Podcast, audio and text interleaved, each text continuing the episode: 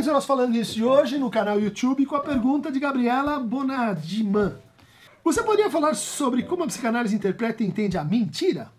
E se um paciente mente para seu analista, como é lido pela via da psicanálise? Pergunta aparentemente simples, mas muito potente, muito importante essa pergunta. A mentira é uma parte essencial, inalienável da verdade. Né? A mentira supõe todo um registro de relações com o outro. É na forma como a, gente, como a gente mente que a gente melhor se revela. Né? Freud tem uma expressão curiosa que ele diz assim: isso não é uma questão importante, porque as pessoas confiam no inconsciente, as pessoas não conseguem mentir. Né? Aquilo que elas escondem com a com a boca, o tamborilar dos seus dedos denuncia. Aquilo que elas escondem com declarações assim veementes, uma mudança de afeto, uma incongruência no tom de voz, acaba revelando. Né? Essa confiança a gente de fato vê muito na clínica. É, mesmo pacientes que tentam mentir, que, que praticam mentiras e ocultamentos assim diretos, pode demorar um tempo, mas, uh, mas a mentira ela acaba sendo revelada. E quando ela é revelada, ela costuma ser muito importante, muito, eh, vamos dizer assim, decisiva para, para o prosseguimento do tratamento. Porque ali se descobre muito sobre aquela relação, né? sobre em que lugar você estava sendo colocado, você é analista. Que lugar você se coloca diante do seu analista. Como você resolve essa, é, essa fronteira litorânea entre entre a intimidade e o público, né? entre o público e o privado.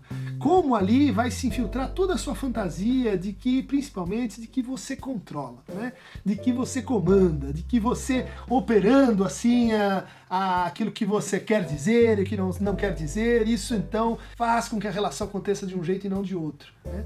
É um, uma verdadeira primavera psicanalítica quando o paciente descobre que a mentira faz parte parte da verdade, que a mentira é um momento da verdade e que assim quando como quando como criança e ele perguntava assim para seus pais sobre a sexualidade, ele perguntava aos seus pais aqueles temas espinhosos como a morte, como a violência, aquelas coisas que toda a família mantém em segredo, né? Que toda a família mente a respeito, que toda a cultura mente a respeito.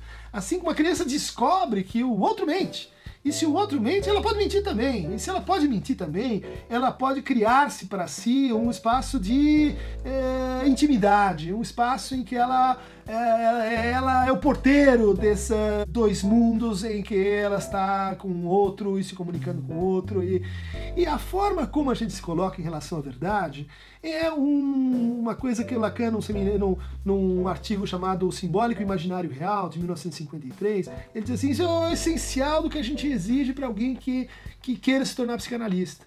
Não precisa ser inteligente, não precisa ser muito culto, não precisa ser uh, rico, não precisa ser. Uh, o que você precisa é ter uma certa relação cuidadosa com a verdade, né? com a verdade e com o real, né? uma relação curiosa com a verdade. Então, o que vai acontecendo ao longo do tratamento é que, na medida que a curiosidade vai sendo dispersada, eh, na medida que ela vai se infiltrando em cada, cada aspecto da nossa vida, eh, ela vai tomando conta do tratamento, as nossas mentiras, pelo menos as mentiras conscientes, elas vão se tornando mais e mais ridículas. Né?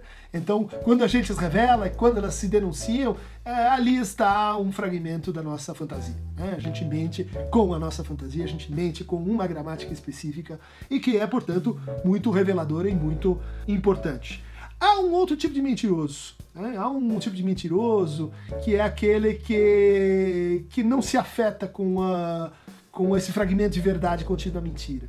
Há um tipo de mentiroso que é aquele que realmente acredita na mentira, que é o que o Lacan chamou de canalha. Nessa situação, acontece um dos ditos mais assim controversos né, do Lacan, até porque ninguém entendeu direito por que, que ele falou isso, para quem que ele falou isso. O meu amigo Ricardo Goldenberg escreveu um livro sobre essa afirmação. Por que recusar a psicanálise aos canalhas? Os canalhas são esses, que têm uma relação inconsequente, não com a verdade, mas com a mentira. Né? Aqueles que não que não conseguem mais uh, operar nessa divisão, não conseguem reconhecer mais essa barreira, essa, essa muro que separa uma coisa da outra e que é tão importante para a dialética psicanalítica. Então, uh, dizia o Lacan, uh, você não deve, você deve atender, a, a, acolher quase todo mundo. Né? Deixa de fora os canalhas, porque se você põe um canalha assim definido em análise, eh, o que, que acontece? Ele se torna um, um bobo, ele se torna assim um débil, ele se torna uma pessoa talvez muito menos interessante do que ele seria como um canalha. Então, e aquele caso extremo em que deixar os canalhas com os canalhas, né?